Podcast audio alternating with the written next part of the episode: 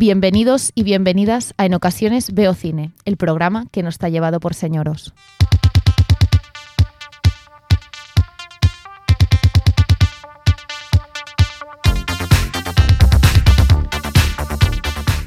Buenos días, buenas tardes, buenas noches. No sé cuándo estaréis escuchando esto, pero esta es una semana más de En ocasiones Veo Cine. Y hoy hablaremos de In the Mood for Love de Wong Kar Wai. Bueno, hoy nos acompaña en el estudio Paula otra vez porque en realidad no la hemos echado.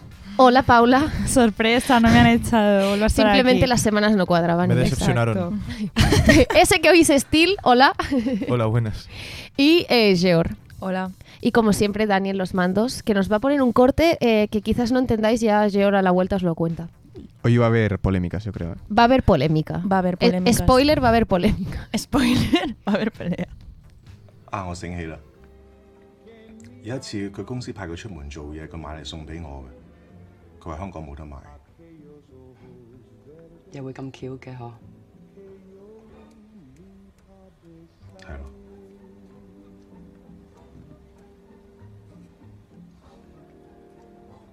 其實我先生都有條呔同你一模一樣嘅，佢話係佢事頭送俾佢嘅，所以日日都戴住喎。 我太太嘅个手都同你嗰个一模一样。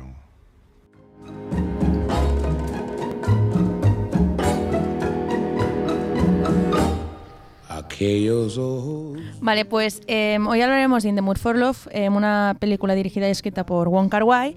Y básicamente esta película nos presenta a la señora Chan y el señor Chow, que bueno, es una, es una mujer y un hombre total, que no se conocen de nada.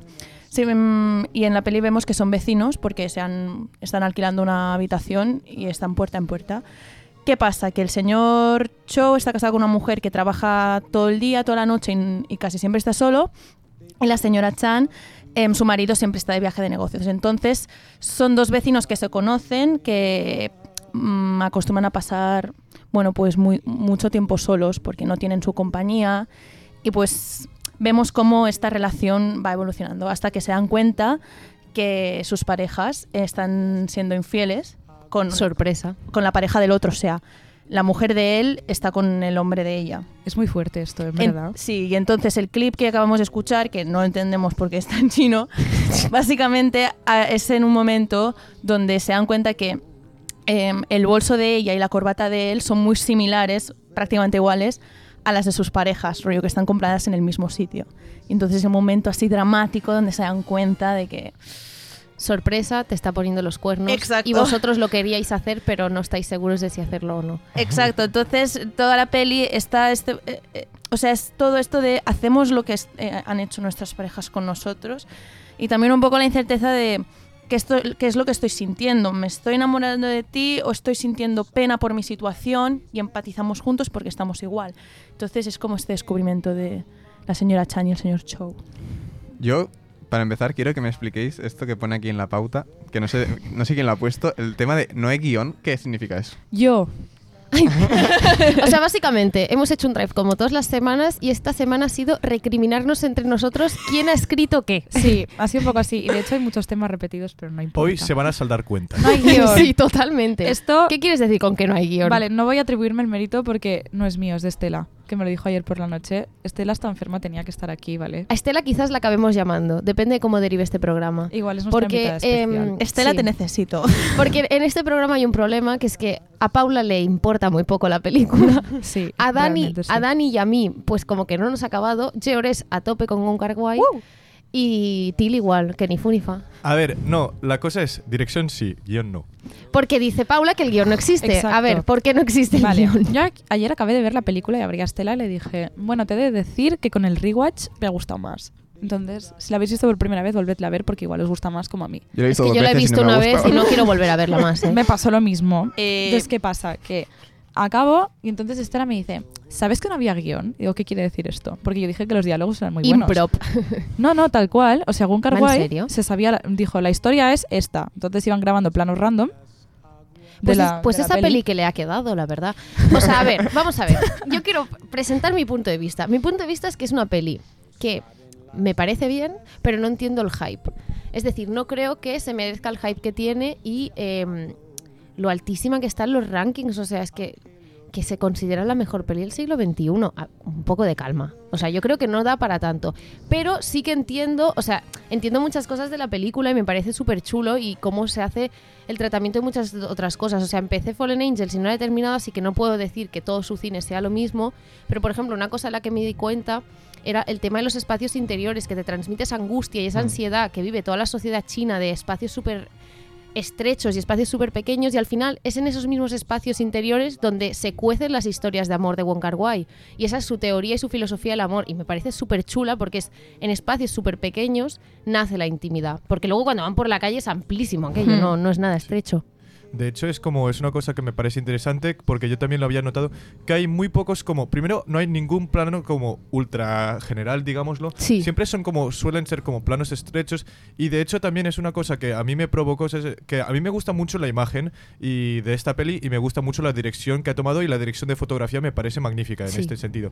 La cosa que se nota en verdad es como que todo la peli es muy como angustiante y también hasta como al nivel de no al nivel de la imagen, por ejemplo, siempre son como colores como muy, ¿sabes? Como muy pálidos y siempre son colores como muy angustiantes y los planos también. Y la cosa es como que toda la peli es bastante angustiante cuando tú empiezas solamente mirando la imagen, realmente. Mm. bueno al final va acorde con toda la trama Sí. Exacto. No, de hecho, una mezcla como lo que estáis diciendo, que es como así angustiante. Y lo que decías de que hay pocos planos generales, Patri, es porque no sé si os habéis dado cuenta, pero hay muchos planos que están grabados como desde ventanas, desde Sí. marcos, Mm. o como son raros en general los planos. Y es porque, bueno, no sé, a mí me gusta pensar que es porque él quiere que seamos como vecinos, Sí. que los espían y que Mm, los sí, sí. miran. No sé. sí que seas que otro a de los punto- personajes de Ah, la historia Exacto, a punto Sí, de sí, sí. mirar, rollo, os estamos viendo, no, no, no hagáis, hagáis nada, nada. ¿sabes? O sea, yo lo con, con lo que decías antes, Patricia, yo creo que es una película, o sea, claro, opinión mía, yo creo que es muy buena esta película, eh, pero sí que pienso que es una película que no, que no es... mm, no puede gustar a todo el mundo no puede gustar a todo el mundo, Claro. porque es un tipo de película muy especial, que en general, o sea, es el estilo de Wong Kar Wai. El Wong Kar Wai es o lo amas o lo... No, tampoco lo odias, pero no te gusta. no te dice nada Por ejemplo, lo que ha dicho Paula de que no hay guion es porque yo siempre con las pelis de Wong Kar Wai es un guion puro, puramente visual. sí O sea, las miradas los gestos las miradas Mm. Las escenas donde se cruzan en las escaleras cuando ella va a comprar Sí. fideos, eso ya te dice mucho. ¿Qué es? Ese roce de ¿qué hago contigo? Y, y eso para mí es mágico y conseguir eso es muy heavy, sobre todo en una película que hay súper poco diálogo al Sí. fin y al cabo. Pero yo, en esto, hay un tema.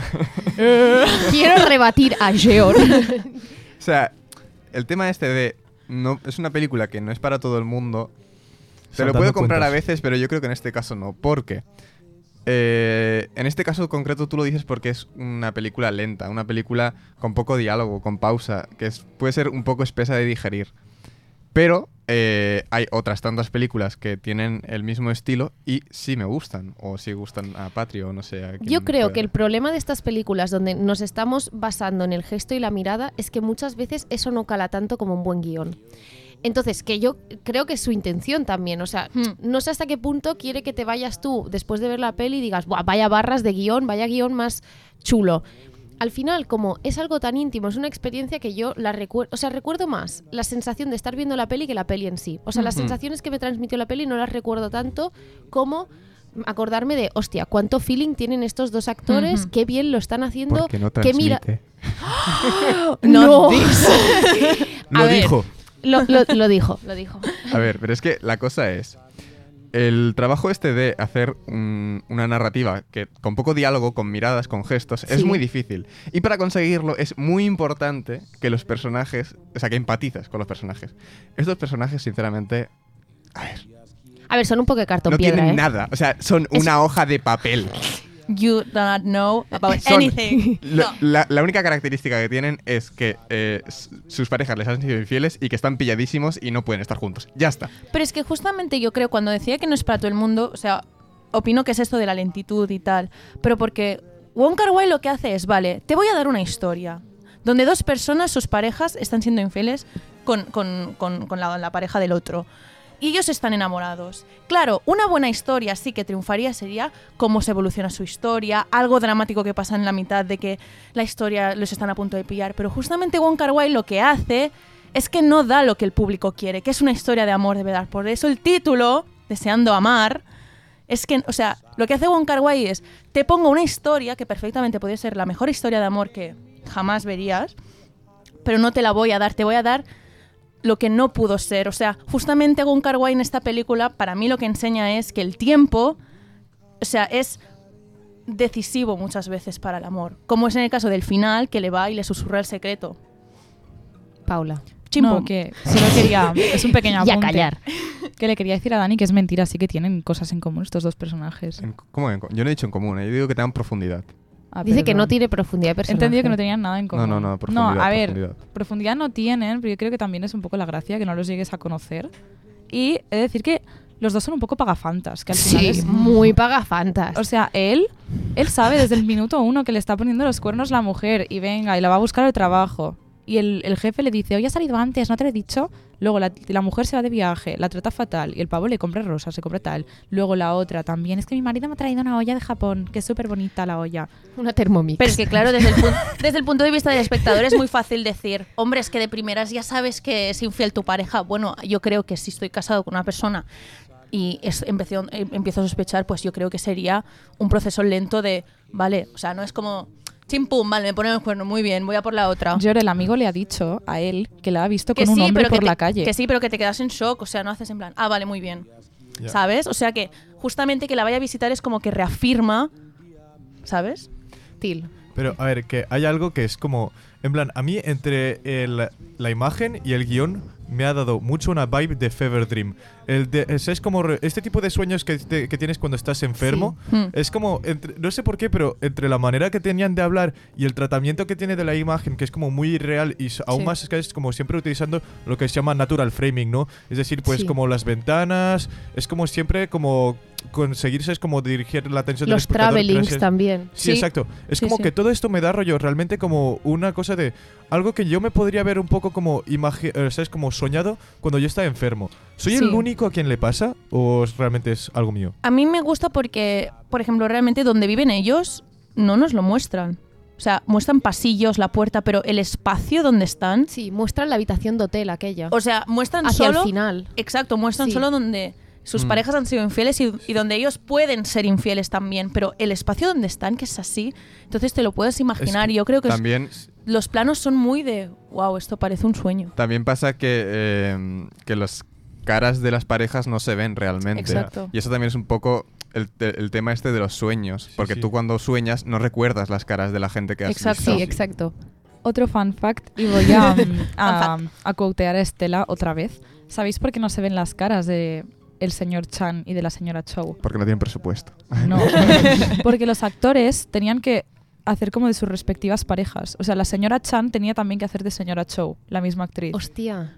Y el ¿Ves? señor Chow tenía que hacer de, ¿Sabes? de señor Chan. Vale, a ver, eh, ¿sabes que a mí no me pasó sabía. al principio que a lo mejor porque, no sé, yo me levanté, ¿sabes? vi la peli y no estaba como en el espacio mental como para verla porque a lo mejor soy gilipollas. Nadie estaba en el espacio mental para ver. Y la- Eh, cosa es como que al principio tenía la impresión de confundir como la justamente como las parejas, ¿sabes? Y Mm. la cosa es que, que, en plan, después ya como al cabo de un tiempo, ¿sabes? Al cabo de los 20 primeros minutos ya se me quedó claro un poco, ¿no? Pero es que al primer, al primer tiempo yo no sabía decir rollo quién era como el marido de quién, ¿sabes? Y es como, no sé si, este- si esto está hecho expreso o si simplemente soy yo que soy demasiado lerdo, que también puede ser. O puede ser hasta una mezcla de los dos, ¿sabes? Yo, creo, que es una ay, mezcla de los dos. No, no, no. Seguramente. Yo creo que Wong Kar Wai juega mucho con este tipo de cosas porque, por ejemplo, hay muchas veces donde eh, escenas se repiten, están calcadas Sí, y sí. cambia una cosa, que es, por ejemplo, que el primer paso lo ha dado uno y después Ya. te recrean la misma escena. O sea, yo creo que Wong Kar Wai, vale, sonará patético, pero yo creo que es un director muy juguetón en ese sentido, ¿no? que te hace como...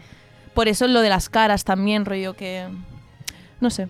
No, pero esto que dices de que las escenas son como muy repetitivas, en plan, a mí no sé si os pasó que es como que el paso del tiempo es muy difícil de identificar, no Sí. sabes cuántos Sí. días están pasando ni si es el mismo día, porque como se repite todo el rato la escena o dos veces, solo lo identificamos como por los vestidos que lleva ella. Exacto. Exacto. Cuando le cambia el el vestido, cambio de vestuario. Qué iconic, perdón, esos vestidos, Sí, o sea... pre- preciosos. Y los planos de los relojes de repente que no aportan nada, pero es como para confundirte porque no sabes cuánto tiempo está pasando, ni cuánto Exacto. tiempo llevan en Japón, ni con- no sé. Es Hong muy Kong. guay. ¿Cómo que en Japón? No, ha en. Japón los maridos se van a Japón. Ah. O sea, los... La, la Aquí- olla japonesa te quedó, ¿eh? dentro. No, aquí no somos racistas. No, pero sí que es verdad. Y también los planos a cámara lenta, perdón, o sea, mención a la escena de ir a buscar fideos. O sea, esa Eh, escena Alguien ha es- apuntado en el me he drive. apuntado yo, o sea, es épica esa escena. que Es va súper épica, sí. Y cuando se encuentra. Es que es la. O sea, Oye, son tallarines, ¿eh? no Ojo. words. Bueno, fideos. Noodles, eh, rice noodles. Noodles. Eh, yo quería retomar un tema que estabas hablando antes, Georg, que es el final cuando le susurra a la pared. Es básicamente un calco de lo que luego hace cuatro años más tarde Sofía Coppola con Los- Lost in Translation, Mm. que, fun fact, es mi peli favorita. así que, Paula, por Basta, favor, por favor. no te pases. Mm. O sea, yo creo que son dos pelis que pueden... O sea, yo tenía muchas ganas de ver In the Mood for Love porque siendo Lost in Translation mi peli preferida, dije, Mm. se supone que van a compartir cosas y que va a ser lo mismo o parecido. Mm. Y me dejó muy insatisfecha porque Lost in Translation no me dejó así, me dejó una sensación mucho más plena. Lost in Porque Translation es la versión Claro, porque tiene, o sea, para mí mi problema con In the Mood for Love básicamente es que en el momento en el que empieza a repetir planos, que muchas eh, secuencias son calcadas y demás, y que para mí empieza en el punto A y la peli termina en el punto A, en plan, es que Claro. no ha habido ningún tipo de cambio de mentalidad de ninguno de los personajes porque es como que coquetean un poco con el poder ser infieles con sus parejas, pero tampoco mucho. Sí, Pero es Algo que, que ya yo creo que antes de conocerse ya se habían planteado, entonces, pero es que yo creo que esto por es la favor, Pero que yo creo que reacciona. Pero yo creo que esto es la gracia, que es justamente que yo creo que todos de aquí podemos empatizar que a veces hemos dejado perder una oportunidad y tenemos emocionalmente el mismo cuerpo que el primer día que se nos presentó esta oportunidad. Sí. Y yo creo que justamente juega con eso, que Wong Kar Wai no da la satisfacción que el espectador quiere, que es que se den un beso. Sí. No, pero es que puedes no dar esa sa- satisfacción y igualmente que evolucione, quiero decir. Mm. Puedes eh, ir... Tiene matices la cosa. pe- Puedes perfectamente acabar en que no, al final no se den ni siquiera un abrazo, pero que no haya sido toda la película una sucesión de planos repetidos, sin ningún tipo de evolución arriba o abajo. Pero yo creo que también es, Estoy con Dani. es asumir, eh, por ejemplo, estamos hablando de su historia, pero en ningún momento mm, se, o sea, se, se atreven a yo confrontarse con sus parejas. Ella sí que lo intenta, que ensaya esa como... Y yo creo que es una evolución muy emocional de ellos y que ves que, o sea, que tiran para adelante, da igual, sé que mi marido ha sido infiel, pero la rutina, la estabilidad, todo lo que decía Til de que, eh, ay, o Paula, perdón, de que todos los planos son los mismos, el tiempo es porque todo es rutina, todo lo mismo. Voy al cine, voy a trabajar, voy a ver, voy a esperar a mi pareja, o sea, se conforman con eso al final. A ver, no, pero una cosa también que se tiene que decir es que justamente juega mucho con el hecho de que es como una relación muy platónica en el sentido de que no se les ve hacer Mm. absolutamente nada. No, no, es que ni No- se tocan Sí, sí, prácticamente. es que apenas se tocan, no hay ni una escena de beso, no hay ni una escena de. Bueno, pues lo que se espera. Quiero decir, cuando tú hablas de infidelidad, en plan, esperas a que salga el tema del sexo, ¿no? Vamos a ser sinceros. Y la cosa es como que no sale nada y es más bien para decir que. Y entonces, como que en verdad no, sé, no sabes si están haciendo esto más por venganza de cierta manera, porque es como rollo. Y entonces, como que más. Es co- pero la cosa es que ninguno de los dos quiere hacerlo, pero la cosa es que se sienten como casi obligados, como eh, nuestras parejas respectivas nos están poniendo los cuernos, pues vamos a hacer esto. O, esto o, o es más que es como que los dos son demasiado pudorosos, o es que no se sabe realmente si es como lo que ellos. Es como. Ellos quieren poner los cuernos porque es como lo que tienen como idealizados, porque, rollo, quieren repetir lo que están haciendo sus parejas, pero realmente lo quieren hacer. Y entonces es como. Claro. Ahí es donde ju- se juega, y por eso justamente el hecho de que haya como una distanciación física ayuda como a crear Hmm. como esta cosa de sí, no, ¿sabes? En plan, no se sabe muy bien qué. Exacto. Y toda la peli juega justamente sobre el hecho de dejar siempre las preguntas o de que no, nada está abierto, de que no sabes muy bien qué está pasando. Un inciso muy rápido. Esto del pudor es básicamente para mí lo que retrata mm, o mejor la película, que es retratar Mm. la sociedad china y demostrarte lo pudorosos que son. Exacto. Porque es como, son los dos muy conscientes de que se están poniendo los cuernos, pues venga con todas, ¿sabes? O sea, Claro. haced algo. Y no, porque al final es un retrato de una sociedad muy recta, muy cuadriculada y que se siguen unas normas sociales y pa'lante con ellas. No, no se puede salir de ahí. Es que, de hecho, tampoco estoy de acuerdo con que no haya habido ninguna evolución en la historia.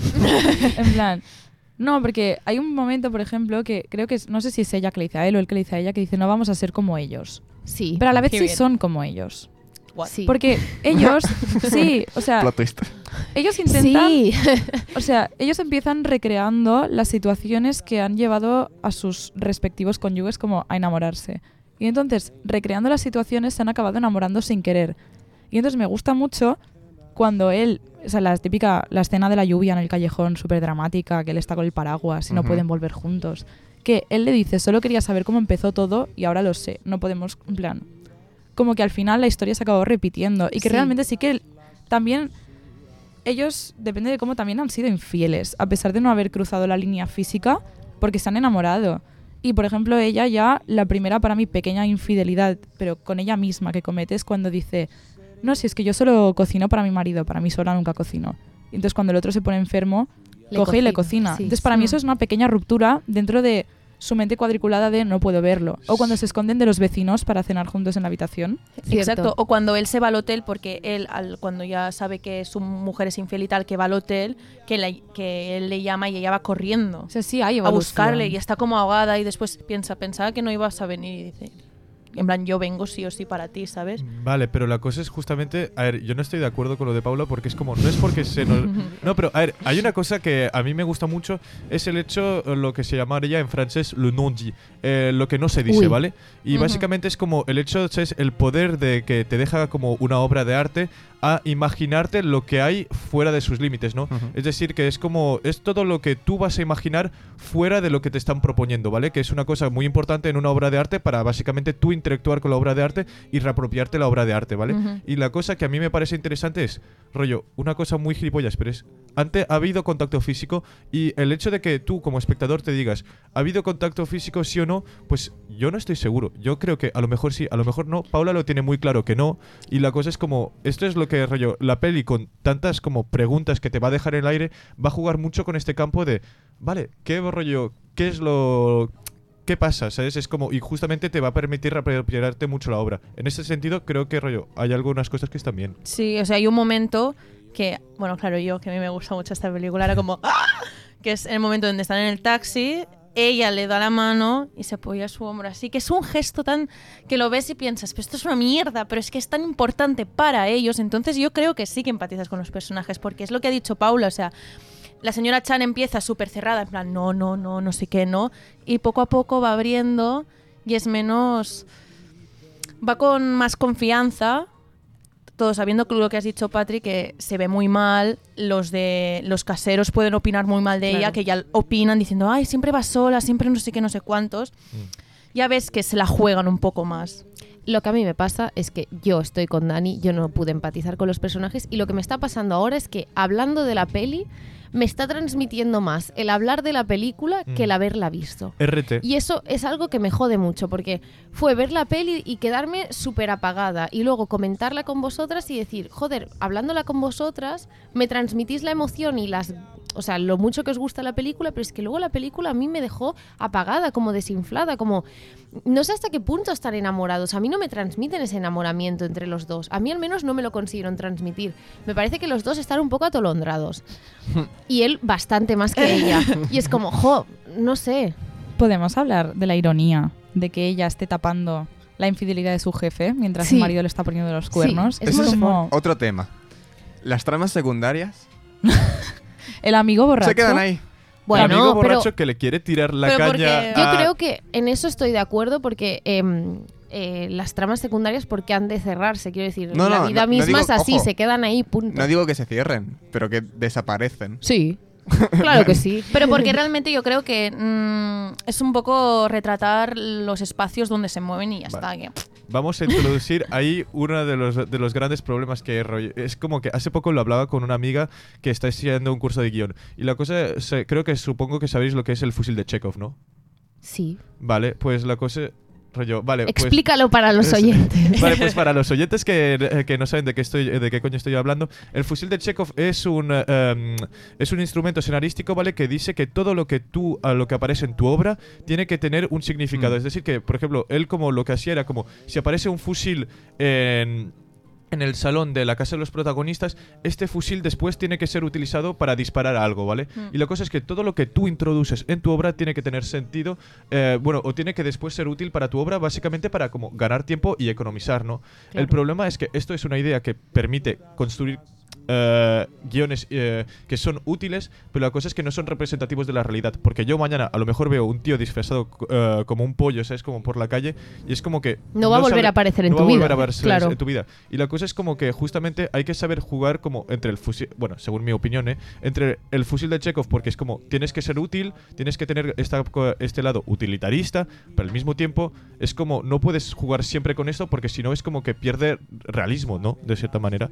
Sí. Ver, como la peli no tenía guion y solo iban improvisando, tampoco le dieron mucha importancia a las tramas secundarias mientras las grababan. Claro. Mm, Simplemente era ser. como por poner un poco en contexto. Y para mí el amigo calvo ayuda a dar a entender que el protagonista es un pagafantas, de nuevo. Porque también es pagafantas con el amigo. Continuamos con el bullying hacia el Todo el protagonista. rato le dice, me das 30 euros y dice, ay, es que no todos son como tú. Y coge y le saca los 30 euros. Digo, pero vaya mierda de amigo. Luego se quiere, el otro le tira la caña a la vecina cuando Bueno, bueno, se bueno, ve que está Bueno, enamorado. Bueno, bueno, bueno. No, O sea, eso no lo sabe. El amigo borracho es que tremendo. Le quiere robar a la vecina, le pide dinero. Cuando No. le saca a cenar se mete con él. Primero- que si tú Bueno. tienes secretos. No, que- estoy en contra porque primero el amigo borracho es como el típico amigo que todos tenemos que es como en plan que yo creo que es el amigo rollo que siempre le está cagando pero que ah, rollo que lo queremos, ¿sabes? Y segundo, en plan el tío no puede justamente el tío está diciendo que ¿Cómo se llama ya? El tío está diciendo que no, nunca le pondría la, rollo los cuernos a su pareja, no sé qué, y entonces pues el amigo obviamente que está como, pues yo sí, ¿sabes? En plan, y, va, y va a tirarle la caña porque él se cree que el otro no va, no va a ser nada, ¿sabes? No, Bueno. Ay, perdón. Bueno, ¿Puedo añadir una cosa o, o no? Sí. Bueno, lo que voy a decir es que, que lo que decía Tilde, los elementos, las cosas que tienen que tener connotación, yo creo que en esta película está muy presente el color rojo, por ejemplo, Sí. de la pasión, o sea, te está poniendo ahí la pasión en el, su color más máximo y no hay pasión. He O sea, hay en pasión, rojo esta noche. hay pasión visual, no hay pasión física. Y también lo del tiempo que decía Paula, era solo añadir eso de lo que había dicho Til. Bueno, pues con esto Y un bizcocho. y un bizcocho, la entrevista. Así. Georg, cuéntanos, ¿a quién has entrevistado? Bueno, he entrevistado a Eduard Cortés, es un director y guionista catalán. Em, es director de la serie de, bueno, de series y películas, de serie más conocida Merlí y Dime quién soy, que está en Movistar, y de películas, pues otros días vendrán, em, La vida de nadie, Cerca de tu casa, bueno, tiene un repertorio de películas y de las películas dirigidas y escritas por él, y sí que las series más dirigidas.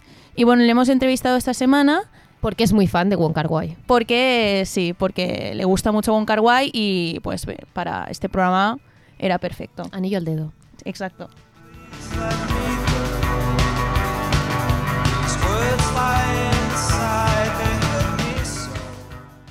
¿Cuál es tu proceso creativo para considerar hacer un tipo de dirección u otro?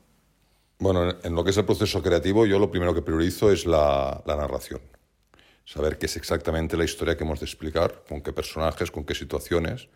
Y una vez considero que tengo bien interpretado o interpretado al máximo esa narración, pues intento buscar la gramática cinematográfica que mejor pueda explicar o narrar esa historia y eh, ir metiendo elementos de todo tipo, desde estéticos a elementos de ritmo, a elementos de género, a todo lo que pueda de alguna manera apoyar mm, esa narración. ¿Cuáles son tus referentes que tuviste durante tu infancia y juventud para dirigir o para querer dedicarte al, al- al mundo del cine? Bueno, yo empecé haciendo cortos en Super 8 y lo hacía de una forma absolutamente amateur, sin tener mm, expectativas eh, profesionales. Es decir, yo incluso no pensaba que pudiera ser una profesión. Pero sí hubo una película que vi cuando tenía 16 o 17 años que para mí fue un cambio importante, que fue La Noche Americana de François Truffaut, donde bueno, se explica un rodaje de cine. Eh, ver aquel rodaje, que por cierto se parece mucho, es una, recreación muy fiel a lo que es cualquier rodaje, eh, me causó tanto impacto que a partir de aquel momento uno de mis sueños fue realmente poder convertir mi vida en lo que había visto en aquella película, en lo que es prácticamente un rodaje. Y para mí rodar es, es lo que, para mí lo que me da más motor en este trabajo. Vale, pues nuestro, el, nuestro programa de hoy gira en torno a, bueno, Fallen Angels de Wong Kar pero sobre todo a sus películas y el impacto que ha tenido en el mundo del cine. Entonces, ¿qué te gusta y qué em, de la dirección de Wong Kar Wai? Si te gusta este director o algo que quisieras decir sobre él. Bueno, para mí Wong Kar-wai es uno de los grandes directores de cine y especialmente uno de los grandes o de los directores de cine orientales. ¿no? Eh, a mí quizá una de las cosas que más me atrapa del cine de Wong Kar-wai, aparte de la parte estética, que me parece eh, muy, muy, muy brillante y con muchas capas y con muchos eh, recovecos. Eh, a mí lo que me gusta mucho de las películas de Wong Kar-wai es precisamente la complejidad narrativa que tiene, ¿no? Como una historia la puede explicar desde puntos de vista distintos, cómo se van intercruzando, cómo se van encontrando, desencontrando. También me parece muy fascinante eh, el trabajo, que, el trabajo eh, en cuanto a la construcción de los personajes, en su desarrollo, en cómo describe la geografía de esos personajes, en cómo se mueven los personajes por esa geografía y en cómo se apoya de todos los elementos cinematográficos, con los que cuenta, especialmente con la fotografía, que yo creo que es un director que siempre hace una fotografía o siempre opta por fotografías muy sorprendentes, y después eh, también, por ejemplo, en elementos como la música. Yo creo que la música en las películas de Wong Kar-wai forma parte precisamente de la propia narración. Em, ¿Con qué persona del equipo técnico sueles tener mejor entendimiento en el rodaje? Bueno, durante el rodaje, evidentemente, no, con los actores es con la gente con, la que trabajo más intensamente, más, más intensamente. Lo que pasa que es verdad que el equipo técnico eh, es importantísimo porque finalmente es el que se encarga un poco de hacer posible o de llevar a, de- a, lo que es el- la realidad o, o la ejecución, para decirlo de alguna manera, eh, lo que tienes en la cabeza o lo que tú crees que es más conveniente para cada momento de la historia. ¿no? Entonces, evidentemente, el director de fotografía es importantísimo porque eh, con el director de fotografía construyes muy bien las atmósferas, eh, aplicas muy bien la gramática a la hora de planificar las escenas. Eh, claro, es un, el director de fotografía es una pieza importantísima con la que estás interactuando constantemente. También lo es el director de arte, ¿eh? porque muchas veces el, casi diría que por detrás de los actores, la elección de las localizaciones, de los espacios donde se mueven los actores, tienen casi incluso a veces más importancia que la propia fotografía. Lo que pasa es que la fotografía también, de alguna manera, interactúa con esos espacios y les da esa atmósfera. Por tanto, yo diría que el director de arte y el director de fotografía son evidentemente las personas del equipo técnico con las que, de alguna manera, mi trabajo se hace más intenso, ¿no? ¿Cuál es el momento más emocionante cuando diriges una película? Primer montaje, la distribución, la preproducción, el estreno, los ensayos, el rodaje. Para mí, sin lugar a dudas, el rodaje. O sea, a veces digo que todo lo que hay antes del rodaje y todo lo que hay después del rodaje es el precio que pago para poder rodar. A mí me gusta mucho el rodaje. O sea, el ir construyendo poco a poco, ver cómo esas cosas que has estado especulando, tanto durante la escritura del guion como en los ensayos o como en la preparación, se va haciendo realidad, va cogiendo forma. Eh, eso para mí tiene muchísima magia. Y luego, es evidentemente que me gusta montar y me gusta escribir también, pero el montaje, de alguna manera, estás trabajando ya con, con esa magia que se ha creado en el rodaje, ¿no? Que no quiere decir que luego combinando planos creas una, crees una magia nueva, pero para mí re- realmente el momento mm, de acción, el momento donde yo vivo más intensamente con todos los sentidos a tope, eh, los proyectos es durante el rodaje. Bueno, pues muchas gracias por haber respondido a esas preguntas en nuestro episodio de En ocasiones veo cine. Muchas gracias. De nada, ha sido un placer.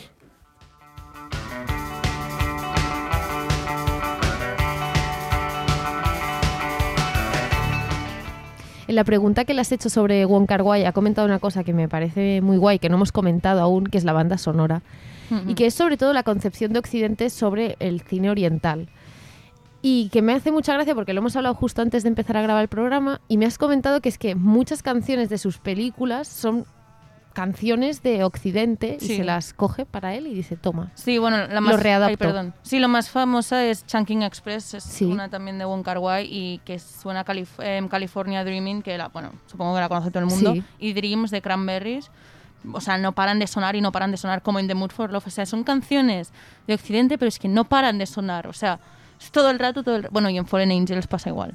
Pero también, eh, a lo mejor, esto la voy a cagar y algo, pero si me acuerdo bien, es que la cosa es que también se tiene que decir que no es, eh, no es un director chino, es, es de Hong Kong, que es muy diferente porque Hong Kong siempre ha sido, si no me equivoco, siempre ha sido como mucho más influenciado por la cultura occidental. Occidental que y Hong Kong, sí.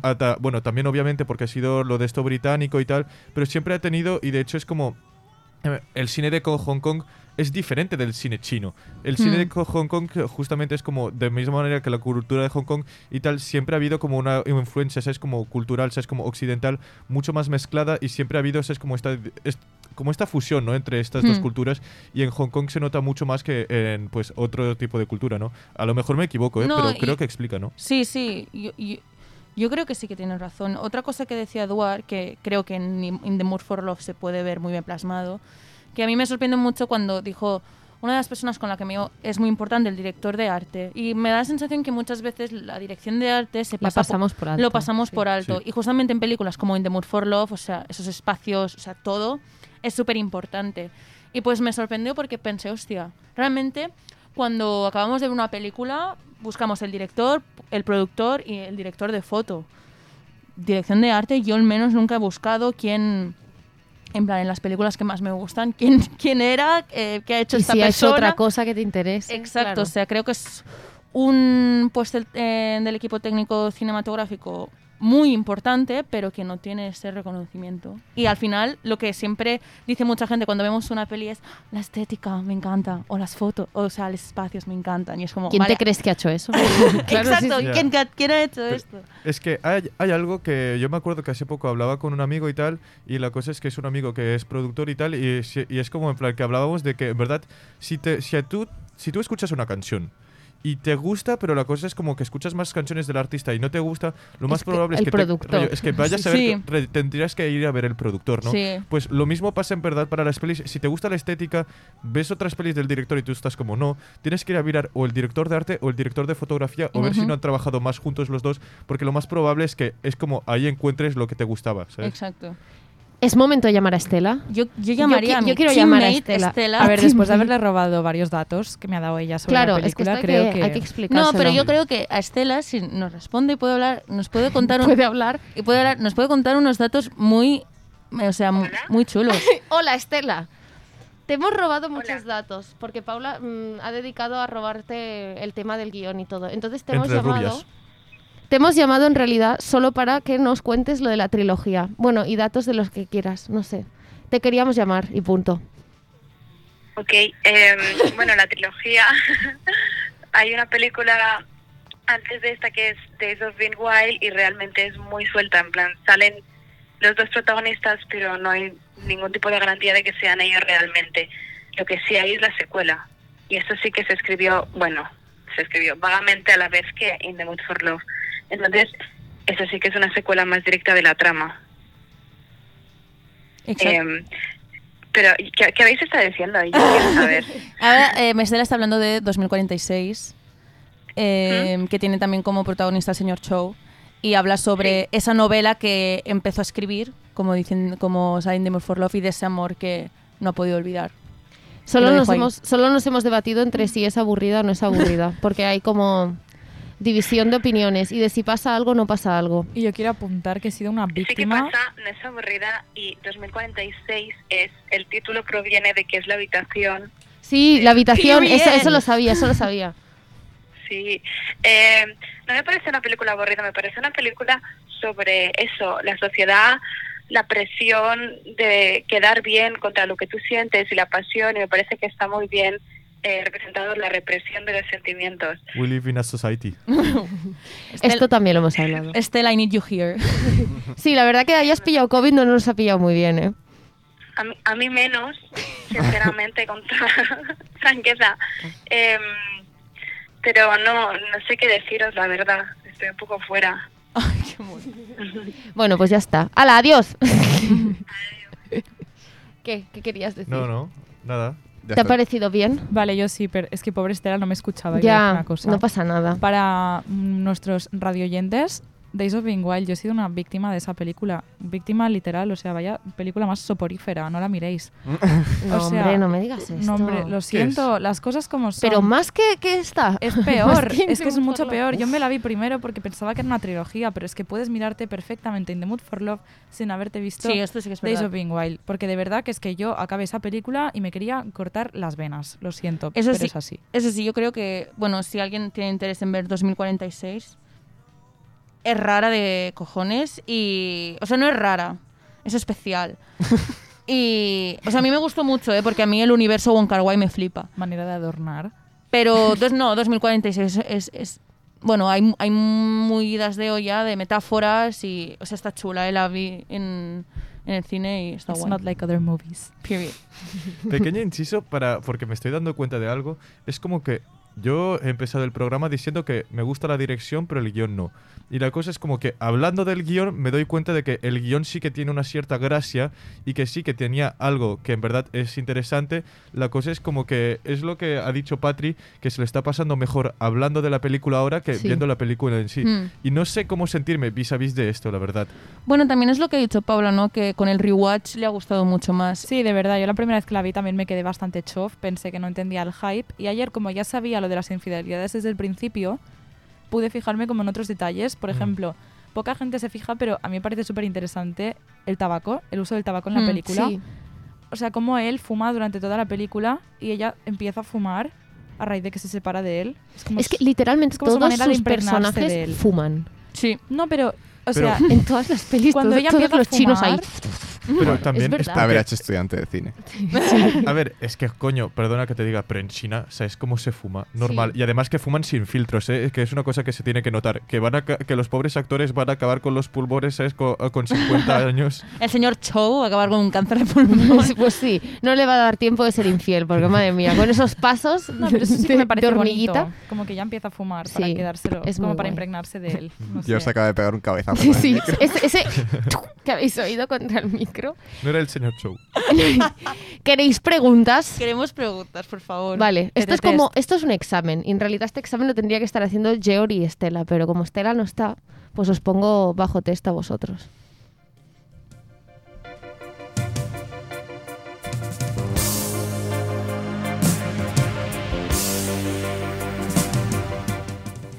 Vale, la primera pregunta es para Til y es ¿qué otras películas forman la trilogía? Claro, es que la acaba de explicar Estela, pero igual no te acuerdas. Yo, yo me quería salvar de esta, ¿eh? A. 2046 y Happy Together. B. 2046 y Days of Being Wild.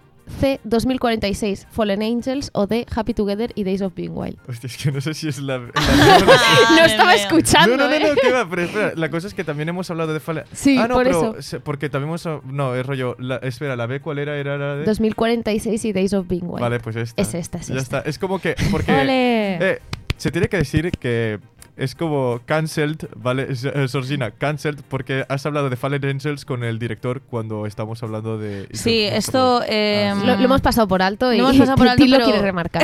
No, no, Sí, es porque-. Hostia, perdona, ¿no se tenía que hacer? Sí. No, pero en es este que hubo mucho debate. Exacto, en este equipo hubo mucho debate de qué película tendríamos, o sea, teníamos que escoger para este episodio. Y claro, cuando yo hice la entrevista, Fallen Angels era la que tenía más. O sea, Vale. esto es culpa de un cambio de agenda de último momento. Sí, realmente. literalmente sí. Mm. Y pequeño paréntesis, Happy Together, miradla porque es muy bonita. Pero vaya, que Fallen Angels también es súper aburrido. Hola, Fallen Angels es muy chula, por favor. también. ¿Vamos Paula. a empezar otro debate? No. Pregunta. ¿Qué festival acogió internacionalmente la peli? Joder. A. El Festival de Cannes. B. El Festival Sundance. C. El Festival de eh, San Sebastián. O D. El Festival de Nueva York de cine. Voy a decir Cannes. Eh, de Cannes, ah, efectivamente. vale. Sí. Perfecto. Eh, Georg, ¿cuántas pelis ha dirigido Wong Kar Hostia, me Wai? cago en mi vida. Venga, venga, fan, ¿eh? Vamos. ¿5, 10, 13 o 22? Son 13 o 22, espera. Hostia, 22 son Ah, muchas. Es que Ahí- 22 son, yo digo 13. Son 13, son Vale, 13. vale. Es que 22 era mucha, pero yo qué sé, ¿sabes? Amateur puede sí. ser que tenga muchas cosas. Cine ¿No cortos en oído? Vimeo, Exacto. donde no pasa nada 13, tampoco. 13, 13. Un plano de un árbol sin más. Literalmente y se titula eh, Days of Being Born. A ver, em, Dani, ¿qué ranking le cedió la BBC a la película? A. La mejor peli del siglo XXI. B. La segunda mejor peli del siglo XXI porque antes estaba Mulholland Drive. C. La peor peli del siglo XXI. O D, nada, solo ceden puestos a Hollywood. Me gustaría que fuese la peor, No, claro. pero no va a Eh, ser la peor. y me voy a quedar con la B. Con segunda mejor película. Y que la primera es Mulholland Drive. Sí. Sí, es esa.